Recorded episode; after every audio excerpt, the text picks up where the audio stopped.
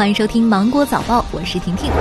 民政部、卫健委联合发布通知，要求进一步关心基层工作人员。措施包括最大限度压减不必要的材料报表，强化社区防控工作物资保障，优化社区防控人力配置。未参与社区防控工作的专职城乡社区工作者，适当发放临时性工作补助，并未参与疫情防控工作的社区志愿者，适当发放补贴等。日前，钟南山院士表示，根据现有数学模型和政府采取的有力措施，粗略估量，到二月中下旬出现峰值，四月左右全国疫情会平稳。中国工程院院士、国家卫健委高级别专家组成员李兰娟日前接受专访时表示，病人不怕多，只怕漏。只要把传染源百分之百找出来且有效控制，对已发现病人采取针对性治疗，把感染者进行隔离，感染人数就应该会降下去，外界就是安全的。教育部网站发布二零二零年第一号预警，预警提醒。延期开学期间，教育部整合国家有关省份和学校优质教学资源，开通国家中小学网络云平台等学习资源均为免费提供。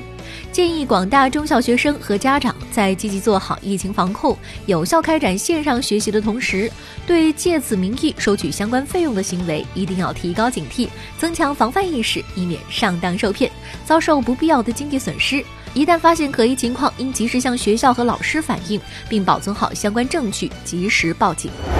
湖北官方发布若干措施，今年参加中考的一线医务人员子女，有关市州可以在其录取总分基础上增加十分之后参加中考招生录取。同时，对在疫情防控中做出贡献的医务人员，在职称评审、人才项目评选和事业单位岗位聘用时予以倾斜，优先推荐、优先晋升。据国家邮政局消息，快递业已经恢复正常产能四成以上。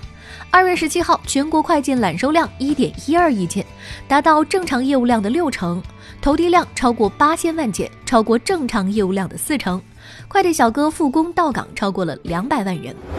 国内油价两连降，加满一箱油约少花十六元。今天零点起，国内汽油价格每吨下调四百一十五元，柴油价格每吨下调四百元。根据机构测算，折合九十二号汽油降每升零点三二元，九十五号汽油、零号柴油均降零点三四元每升。以五十升容量的家用轿车油箱来计算，加满一箱汽油将少花十六元左右。近期，江苏省市监局对三十批次洗手液展开抽检，两批次洗手液不合格，其中一款叫做精纯倍护泡泡的洗手液总有效物含量项目不合格，影响清洗效果；另一款叫做菲力洁的儿童洗手液菌落总数远远超标，会对手造成二次污染。那好了，今天新闻就这样，我们明天见喽。